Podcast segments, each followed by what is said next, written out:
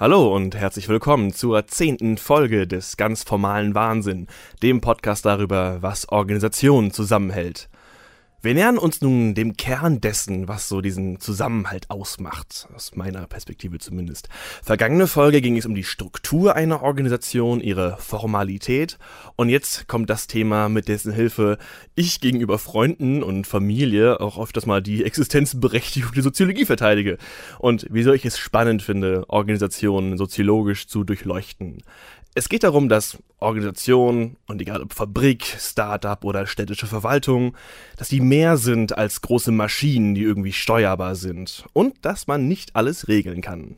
Wir reden über das wilde Leben, die Informalität in Organisationen. Und wir sind wie üblich einmal ich, Andres Hermwelle und Stefan Kühl, Organisationssoziologe an der Uni Bielefeld. Hallo, Herr Kühl. Ja, hallo. Weil Informalität so ein vielschichtiges Thema ist, werden wir das in zwei Folgen machen. Diese handelt davon, wie in Organisationen von Regeln abgewichen wird und die nächste setzt sich damit Organisationskultur auseinander. Nur zuerst zu Regelabweichung. Ähm, Herr Kühl, da kann man ja erstmal unbedarft annehmen, Wer sich an Regeln nicht hält, macht ja in Organisation erstmal was falsch. Wie sehen Sie das? Ja, formal macht man was falsch, klar. Ja. Also in dem Moment, wo ich bestimmte Dienstwege nicht einhalte oder bestimmte Regeln oder Programme nicht so ausführe oder bestimmte Ziele nicht erreiche, verstoße ich erstmal gegen die formalen Erwartungen und in letzter Konsequenz bin ich dann auch kündbar in der Organisation. Das Interessante ist aber jetzt, dass wir, wenn wir empirisch drauf gucken, eine Vielzahl von alltäglichen Regelabweichungen finden, die die Organisation überhaupt erst am Laufen hält. Also man weiß ziemlich genau, wenn man sich nur an die Formalstruktur hält, kann man eigentlich jede Organisation ans Ende führen. Dienst nach Vorschrift ist das Tod jeder Organisation. Das wissen Organisationsmitglieder, das wissen auch die Personen ganz oben in der Organisation. Und dementsprechend gibt es nicht nur eine regelmäßige Abweichung von der Formalstruktur, sondern es gibt auch eine Akzeptanz für diese Abweichung von der Formalstruktur. Es gibt jetzt ja verschiedene Gründe dafür, wieso von Regeln abgewichen wird. Hm, was mir als erstes einfällt, wäre, dass es oft Widersprüchlichkeiten gibt. Zum Beispiel, man kann etwas nicht gleichzeitig gründlich und schnell oder schnell und sicher machen. Das wäre jetzt, was mir so in typischem Fabrikalltag ist es nicht möglich, sich an die Sicherheitsanleitung zu halten und dann auch noch die, die Geschwindigkeit einzuhalten. Da geht dann ja nur eins. Wie wird entschieden, welche Regel man Vorzug gibt? Das entscheidet man häufig situativ. Also wenn Sie jetzt gerade den Bereich Arbeitssicherheit nehmen, da gibt es ja sehr genaue Vorgaben, gerade in sensiblen Bereichen, wie bestimmte Sicherheitsmaßnahmen durchgeführt werden müssen, ähm, welchen Schutz man anlegen muss, welche Absicherung man durch eine zweite Person bekommen soll und so weiter und so fort. Gleichzeitig kann man feststellen, dass wenn plötzlich Druck da ist, irgendetwas sehr schnell zu machen, die Mitarbeiter, Mitarbeiterinnen sehr genaues Gespür dafür haben, wie ernst zu nehmen diese Sicherungsmaßnahmen in dieser ganz konkreten Situation sind und sich dann häufig dafür entscheiden, einen bestimmten Schaden sehr schnell zu beheben, weil sie der Meinung sind, dass sie die Abweichung von den Sicherheitsstandards entsprechend einschätzen können. Druck ist, glaube ich, ein spannender Punkt da dran. Weil das eine ist, ne, also es, es, gibt den Druck der Geschwindigkeit. Wahrscheinlich kann man sich das so allgemein vorstellen, dass je nachdem, von welcher Seite der Druck kommt, wird auf dieser Seite dann die Regel halt fallen gelassen? Ja, also man kann das, kann das ganz gut feststellen, dass äh, Mitarbeiter, wenn gerade ein Unfall passiert ist und der Druck in der Organisation aufgebaut wird, äh, die Sicherheitsstandards einzuhalten, dann geht das in der Regel in, auf Kosten der Effizienz oder auch der, der Schnelligkeit, in der bestimmte Sachen bearbeitet werden können, weil man ja erstmal die ganzen Sicherungsmaßnahmen durchführen muss, bevor man eine Glühbirne oder ein Stromkabel austauschen kann. Also das ist letztlich eine Abwägungssache, wo die Organisation auch häufig wechselseitig drückt. Also wenn dann plötzlich irgendwie ein Auftrag ganz schnell fertig sein muss oder irgendwie ein ICE auf der Strecke liegt und ein Oberkabel repariert werden muss, dann merkt man, wie der Druck plötzlich auf Geschwindigkeit gebaut wird, sodass von den Mitarbeitern dann eine gewisse Kompetenz in der Interpretation der Sicherungsmaßnahmen auch erwartet wird, um das jetzt mal vorsichtig auszudrücken. Wieso passt man Regeln da nicht an? Man hat einen Krisenmoment erlebt, das ist ein Problem und man stellt fest, wir können diese Regeln hier nicht halten. Warum hm. ist es nicht möglich, Regeln so zu machen, dass sie dem Alltag entsprechen? Ja, weil Regeln immer nur sehr begrenzt der konkreten Situation angemessen sind. Also man kann das bei ganz unterschiedlichen Organisationen in Bezug auf Arbeitssicherheit beobachten. Da können Sie entweder ja, Fertigungsunternehmen nehmen oder auch äh, Armeen wie die Bundeswehr kann man feststellen, immer wenn eine, ein Unfall stattfindet, dann werden die Sicherungsmaßnahmen verschärft. Das heißt, man kann, wenn man jetzt anschaut, wie die Arbeitssicherungshandbücher gewachsen sind, dann ist der Stapel immer größer, immer größer, immer größer geworden, weil man auch für jede Situation die entsprechenden Planung vornimmt. Und das heißt, dass diese Sicherungsmaßnahmen aber immer weniger auf die konkreten Maßnahmen situativ angepasst sind. Das heißt, man zwingt durch die Vervielfältigung dieser Sicherungsmaßnahmen die Mitarbeiter dazu, immer stärker von diesen entsprechenden Regeln auch abzuweichen. Wir besprechen das gerade ein bisschen mehr als Problem, aber letztendlich ergeben sich halt daraus auch wahrscheinlich wunderbare Chancen. Man kann sich auf irgendwelche Regeln berufen, die, äh, da man, man kann sagen, ich habe mich ja an Regeln gehalten und gleichzeitig dadurch dann Regeln, die man vielleicht gerade nicht anwenden will, außer Kraft zu setzen. Ja, ich würde eher sagen, damit wird Verantwortlichkeit nach unten abgewälzt, ähm, weil man ja jetzt jedes Mal als Mitarbeiter, der von der formalen Regel abweicht, um einem anderen Ziel gerecht zu werden, formal anklagbar ist. Das kann einem formal vorgeworfen werden. Das heißt, in dem Moment, wo eine Organisation von der Spitze versucht, immer mehr formale Regeln zu machen, wälzt sie letztlich die Verantwortung nach unten ab, weil die Mitarbeiter bei gleichbleibenden Zielen, die erreicht werden müssen, gezwungen sind, das dann als entsprechende Regelabweichung zu machen. Ich kann das mal an einem Beispiel bringen, vielleicht wird das dadurch äh, klarer.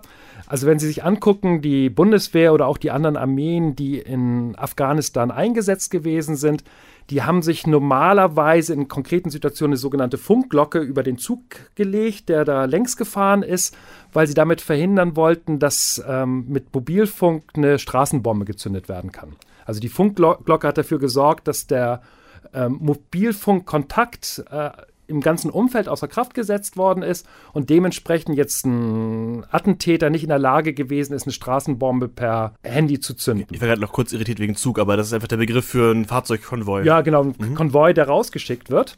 Und ähm, gleichzeitig gab es aber immer wieder auch Momente, wo ein Zugführer entschieden hat, diese Funkglocke nicht drüber zu legen, weil es darauf angewiesen ist, den Mobilfunkkontakt zwischen den verschiedenen Fahrzeugen im, in der Kolonne aufrechtzuerhalten. Hat man dafür nicht Funk? Genau, es gab, es gab andere, andere Instrumente, aber auch der Funkverkehr wurde teilweise ah. dadurch gestört. Ähm, und äh, gerade wenn die unter Beschuss geraten sind, dann war es teilweise sinnvoller, diese Funkglocke dann entsprechend aufzulösen. Und irgendwann, und es lag aber eigentlich in der, in der Verantwortung des jeweiligen Zugführers, Kolonnenführers, schalte ich das Ding an oder nicht. Und dann kam es zu einem Unfall, wo die Funkglocke ausgeschaltet gewesen ist und eine Bombe gezündet worden ist. Und dann wurde gesagt, so, und jetzt, die Funkglocke muss immer drüber gelegt werden und Ausnahmen müssen beim Kommandostab ganz oben beantragt werden. Was ist der Effekt gewesen? Die Mitarbeiter, waren nach wie vor teilweise darauf angewiesen, diese Funkglocke außer Kraft zu setzen, mussten das jetzt aber als Abweichung von der gerade verabschiedeten formalen Regeln machen. Und wenn denn irgendwas passiert wäre, dann wäre dieser Kolonnenführer dran gewesen. Und das ist ein Beispiel, wo man zeigen kann, dass eine Vervielfältigung formalen, von formalen Regeln, auf gut Deutsch gesagt, den Arsch der Spitze der Organisation sichert, weil man sagen kann, wir haben ja alle Vorkehrungen gemacht, aber die Mitarbeiter unten in der Organisation nachher am Ende verantwortlich gemacht werden, weil sie ja von der formalen Struktur abgewichen sind. Was in dem Beispiel jetzt ein Problem ist für die untere Hierarchiestufe, man hat ja noch nicht mal die Möglichkeit, dann Dienst nach Vorschrift zu machen, weil das bedeutet den eigenen Tod mehr oder minder. Ja, genau. Also die, die, die sind in einer extrem unangenehmen Situation, weil der Kolonnenführer weiß, dass in der konkreten Situation ähm, eigentlich eine Abweichung notwendig ist, die Kommandospitze aber zu vorsichtig ist, die Erlaubnis dafür zu geben oder zu weit weg ist, um die Situation wirklich einschätzen zu können. Das heißt, man entscheidet das in einer abweichenden Praxis, ähm, weil man selbst hofft, damit den Einsatz erfolgreicher durchzuführen und letztlich nachher am Ende auch das eigene Leben oder das Leben der Kameraden, die rausgefahren sind, entsprechend zu schützen. Gibt es Möglichkeiten, dagegen vorzugehen, aus einer unteren Hierarchiestufe neben Dienst nach Vorschrift, dass man verhindert, dass man so so drangsaliert wird und so in seinen Möglichkeiten beschränkt wird von oben. Hat man, was, was, was kann man dagegen machen? Ja, ich glaube, erstmal Dienst nach Vorschrift ist eine Variante, ähm, die gar nicht so ineffizient ist. Das ist aber schon immer ein deutliches Signal dafür, dass die Organisation zu stark äh, in die Verregelung reingegangen ist und zu stark auf Regeleinhaltung gesetzt hat. Das ist eigentlich ein Krisensymptom der Organisation, wenn Mitarbeiter Dienst nach Vorschrift machen, weil sie das Gefühl haben, dass sie anders die Organisation nicht dafür sensibilisieren können, dass die Regeln nicht angemessen sind für das, was man eigentlich erledigen muss. Regelabweichung ist eigentlich eine Regelkritik. Es ist nicht ähm, irgendwie eine Fuschigkeit oder eine Nachlässigkeit, sondern es ist eigentlich immer auch als Kritik an die Regel zu verstehen. Bloß, dass die Hierarchie sowas häufig nicht wissen möchte, sondern wenn jemand von der Formalstruktur abweicht, ist zum Unfall kommt, dann kriegt der Abweicher oder der, die Abweichlerin kriegt dann halt etwas auf die Finger und es wird gesagt, die Regel war aber an sich sinnvoll und nur du bist abgewichen und deswegen ist es zu der und der Situation gekommen. Ja, die, die sinnvolle Abweichung, die ist ja äh, in der Organisationssoziologie auch ein, ein gutes Thema. Ähm, da gibt es den Begriff von Luhmann für der brauchbaren Illegalität. Da komme ich gerade drauf, weil Sie gerade mhm. so gut gesagt haben, da will der Vorgesetzte gar nicht wissen, was gerade wie entschieden wird. Das kann man sich ja sehr gut vorstellen mit, löst das Problem, ich will gar nicht wissen wie mhm. und äh, erzähl mir nachher nur vom Erfolg quasi. Das ist, das ist so doch ungefähr brauchbare Illegalität, oder? Ja, also das war, hm, gab ja den nicht ganz unbedeutenden, auch in den Massenmedien breit ausgebreiteten äh, Fall der, des, dieses Abgasskandals wo immer die Frage gewesen ist, wie weit oben in der Organisation wusste man eigentlich darüber Bescheid. Und ähm, das ist klar, wenn so eine Krise existiert, sagen alle, ich wusste das nicht. Das haben irgendwelche Mitarbeiter weiter unten in der Hierarchie gemacht. Und der Mechanismus, und man, man kann das häufig auch nicht nachweisen, weil die Mitarbeiter ähm, angehalten werden von den Vorgesetzten, die Informationen in einer Art und Weise vorzubringen, dass die nicht in die Akten reingehen. Das heißt, man weiß als Vorgesetzter, dass da sowas stattfindet, aber die Frage der Mitarbeiter, darf ich das so machen oder nicht, wird nicht beantwortet, sondern es wird von den Mitarbeitern gesagt, ich möchte, dass du das und das Ziel erreichst, also bestimmte Abgaswerte erreichst, mit welchen Mitteln du das machst, darüber möchte ich nicht genau informiert werden. Und damit wird die Verantwortung letztlich nach unten abgewälzt für mich entwickelt sich diese Folge gerade in eine interessante Richtung. Ich, ich habe nicht vorher erwartet, dass wir so viel über diese Diskrepanz zwischen Führungskräften und den Leuten, die ähm, ja, die auf der unteren Hierarchiestufen re reden, dass das so, so ein großes Thema für Regelabweichung ist. Ja, aber das ist äh, nachvollziehbar, weil Verantwortlichkeiten in Organisationen eine so wichtige Rolle spielen und Hierarchie ähm, vorrangig auch eine Zuordnung von Verantwortlichkeiten ist. Und immer wenn was schief geht, dann geht es um Verantwortlichkeit. Und zwar in einer Art und Weise, die für die Organisationsmitglieder auch existenziell sind. Also wenn ein richtig schwerer Unfall passiert und dabei jemand zu Tode kommt, dann ist das ja nicht nur ein Entlassungsgrund, wenn da von der formalen Regel abgewichen worden ist, sondern es ist auch ein Strafrechtsbestand. Die Manager bei Volkswagen sind wegen diesen Skandalen teilweise ins Gefängnis gegangen oder müssen da noch reingehen. Und deswegen ist dieses auf Englisch Cover Your Ass, also die, der Versuch, den eigenen Arsch irgendwie zu retten, ein relevantes Thema, was eben nicht nur im Moment der, der Krise relevant ist, sondern auch vorher schon antizipiert wird. Das heißt, vieles von dem, was wir an brauchbarer Illegalität in Organisationen haben, ist allgemein bekannt, also auch bis ganz oben in die Organisation rein, aber gleichzeitig tun alle so, als wenn sie es nicht sehen wollen. Und so hängt dieses Thema brauchbare Illegalität mit der Verantwortungszurechnung über Hierarchien zusammen. Ich hatte noch im Kopf, man will ja auch deswegen vielleicht nicht unbedingt jetzt die Regelabweichung erlauben, weil man ja vielleicht noch, man will die Regel ja erhalten, aber vielleicht für, für diesen Einzelfall, für den ist es jetzt wichtig, dass man vielleicht mal eine Ausnahme macht. Also da ist ja auch so, so ein, ein delikater, eine delikate Gratwanderung, wo Vorgesetzte sich bewegen. Ja, und das ist, das ist, würde ich auch sagen, kluges Management. Also ähm, letztlich Regeln zu haben, die sehr viel regeln und eine gewisse ähm, Sympathie oder ein gewisses Verständnis dafür zu haben, dass in einzelnen Situationen auch von diesen Regeln abgewichen wird und man das entsprechend übersieht. Also ich finde, da ist sehr viel Rationalität dabei. Ähm, die Vorstellung, dass man eine Organisation über ihre Formalstruktur so perfekt durchorganisieren kann, dass man diese Regelabweichung nicht braucht, ist organisationswissenschaftlich hochgradig naiv. So funktionieren Organisationen nicht. Wann wird dann diese Regelabweichung im Sinne der Organisation wieder kritisch für die Organisation? Sie haben gerade einen Fall genannt.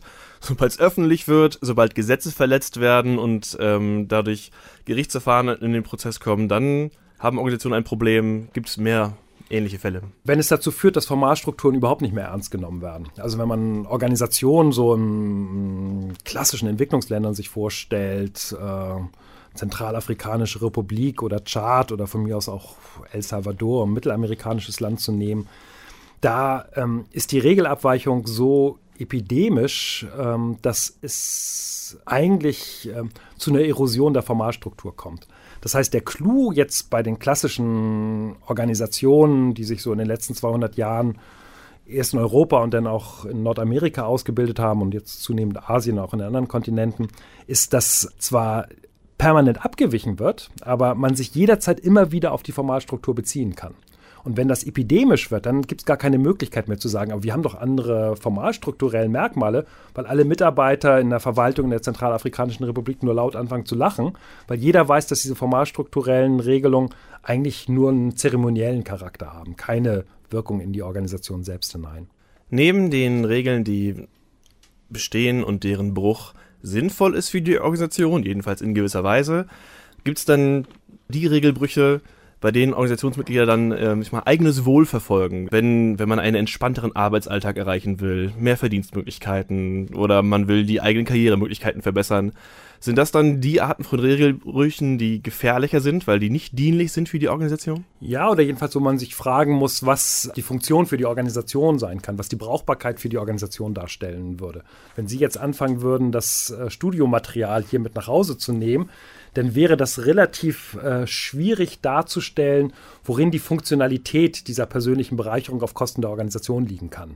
Das heißt also, diese, diese Regelabweichungen, die eigentlich nur einen persönlichen Vorteil haben, können nicht ohne weiteres als Form von brauchbarer Illegalität dargestellt werden, sondern es gibt lediglich so Grenzfälle, wo ich sagen würde, dass es eine gewisse Funktionalität für die Organisation haben kann. Das heißt, diese Brauchbarkeit lässt sich auch mal wieder im Rahmen einer Argumentation bestimmen. Ich falle auf in eine Regelabweichung, ich gerate in einen Konflikt und wenn ich dann immer noch, wenn ich dann die Möglichkeit habe, was heranzuziehen und zu sagen, das hier dient aber der Organisation, dann komme ich damit besser weg? Ja, beziehungsweise, also die, die Grenzfälle, die für uns Organisationsforscher interessant sind, ähm, ist so, so ein Punkt, ähm, Sie haben eine, eine, hervorragende Mitarbeiterin, die Sie aber aufgrund von bestimmten Regeln im öffentlichen Tarifwesen nicht besser bezahlen können. Aber Sie wollen diese Mitarbeiterin unbedingt behalten. Wie können Sie jetzt als Vorgesetzter, der sowas wie eine informale zusätzliche Prämienzahlung verschaffen? Sie können das natürlich aus Ihrer eigenen Tasche machen, wenn das irgendwie darstellbar ist, aber Sie können zum Beispiel auch bestimmte Zugeständnisse machen, also zum Beispiel häufigere Abwesenheiten oder gewisse Entspannungsphasen während ihres normalen Arbeitstages und so weiter und so fort. Das heißt, es gibt so einen interessanten Grenzfall, wo ich sagen würde, dass die illegale oder informale Entlohnung von Hochleistern, die, die schlechter bezahlt werden als das, was sie eigentlich an Leistungen in Organisationen erbringen, eine gewisse Funktionalität für Organisationen haben kann, weil man so Personal binden kann, was man ansonsten verlieren würde. Wo findet bei dem Beispiel, das Sie gerade beschrieben haben, dann eigentlich der Regelbruch statt? Ja, eigentlich bei der Mitarbeiterin, die man halten will, der man mehr erlaubt, als formal drin ist. Und dann toleriert man das quasi einfach. Dann ist der erste Regelbruch ja auf Seiten dieser Mitarbeiterin, aber schließlich kommt ja der nächste Regelbruch bei der Tolerierung, oder? Mhm. Wie, wie tariert sich das später in der Organisation quasi aus? Weil dann kommt man ja irgendwann dazu, dass, dass man es als Gewohnheit erlebt hat, dass man freitags um 12 Uhr halt nach Hause gehen mhm. kann. Dann kann man ja, man, auch man sagt das jede Woche dem Vorgesetzten, tschüss, ich bin raus. Dann ist das noch ein Regelbuch, für den man Verantwortung tragen kann, wenn doch alle wissen, dass man ihn begeht? Ja, in der Regel machen das die Vorgesetzten ja nicht so, dass sie das offensiv ausflacken und sagen, übrigens, sie sind so hervorragend, äh, entgegen der Regeln, die wir haben, dürfen sie jetzt an der, der Stelle abweichen oder ein bestimmtes Material mitnehmen. Nee, aber nachher wird es wird ja im Alltag beobachtbar es wird beobachtbar. Es wird auch interessanterweise von anderen Mitarbeitern beobachtbar, die das feststellen, dass es so läuft. Und dann ja. besteht die Herausforderung für die Vorgesetzten darin, zu kommunizieren, dass das jetzt nicht eine generelle Erosion von Anwesenheitspflichten zum Beispiel in der Organisation ist, sondern eine Auszeichnung für Leute, die in anderen Bereichen sich besonders engagiert haben. Also man ist bereit, äh, von formalen Regeln abzuweichen, weil man damit ein übermäßig starkes Engagement einzelner Mitarbeiter sanktionieren möchte und nicht insgesamt dazu beiträgt, dass alle jetzt einen Tag später äh, zur Arbeit kommen. Das ist äh, dabei ganz wichtig. Es gibt eine, eine wunderbare, wunderbare Szene in der Fernsehserie Stromberg. Das ist eine Folge, wo Stromberg als Vorgesetzter mit Erika, einer seiner Mitarbeiterinnen, zusammensitzt und rauskriegen muss, ob geklaut wird. Und er tut den so und sagt, die da ganz oben in der Organisation, die wollen das jetzt machen, aber ähm, wissen ja, ich nehme das alles nicht ganz so ernst, aber haben Sie denn schon mal geklaut? Und Erika sagt, nee, eigentlich nicht, außer dem Toner, den ich ab und zu mal mit nach Hause nehme, weil meine Tochter den braucht, um Sachen auszudrücken. Und das ist doch so teuer. Und dann macht Stromberg eine, eine ganz interessanten, ganz interessanten Move, dass er nämlich von dieser sehr informalen Kommunikationssituation plötzlich extrem formal wird und sagt, Erika, das dürfen sie nicht. Das ist ein Kündigungsgrund. Ich habe keine andere Wahl, ich muss sie kündigen. Und man merkt, wie sich die Mimik von Erika verändert. Und dann nach zwei Minuten löst Stromberg diese Situation auf, sagt, ach, habe ich eine humorlose Abteilung, niemand versteht die Witze, realisiert gar nicht, wie naheliegend so eine ausgesprochene Kündigung ist, erzählt das dann in der Kaffeeküche und bei der Situation kommt die oberste Vorgesetzte rein, kriegt das mit und ist dann letztlich gezwungen, die formale Struktur wirken zu lassen und Erika aus der Firma zu entfernen. Da erkennt man, wie kompliziert äh, dieses Austarieren von zusätzlichen, eigentlich verbotenen Belohnungsstrukturen in Organisationen ist am besten nicht drüber reden. Ne? Ja, äh, in der konkreten Situation selbstverständlich nicht drüber reden und gleichzeitig sich zu überlegen, ähm, ob man diese informalen Entlohnungssysteme durch formale ersetzen kann. Ohne jetzt aber so naiv zu sein und zu sagen, wenn es denn eine informale Entlohnungsstruktur gibt, dann mache ich das als formale Entlohnung, wenn das irgendwie geht, weil auch die informalen Entlohnungssysteme ja bestimmte Vorteile haben. Man ist nicht in der gleichen Art und Weise zum Beispiel an Tarifstrukturen gebunden. Man hat viel mehr Flexibilität als Vorgesetzter, was diese Vergabe von informalen Entgegenkommen angeht. Es ist viel subtiler, es ist viel besser, als wenn man jetzt formal die Möglichkeit hat, eine Prämie von 30 Euro zu bezahlen, wenn man dann mal sagen kann, ach, wissen Sie was, gehen Sie jetzt mal zwei oder drei Stunden und Sie brauchen sich auch nicht auszustempeln, sondern Sie haben so eine gute Arbeit geleistet. Das muss ja nicht unbedingt jetzt im System erscheinen, dass ich Ihnen jetzt drei Stunden die Möglichkeit gebe, eine Shoppingtour oder so zu machen. Das hat eine, eine, eine größere Subtilität, als wenn man versucht, alles in eine Formalstruktur zu binden.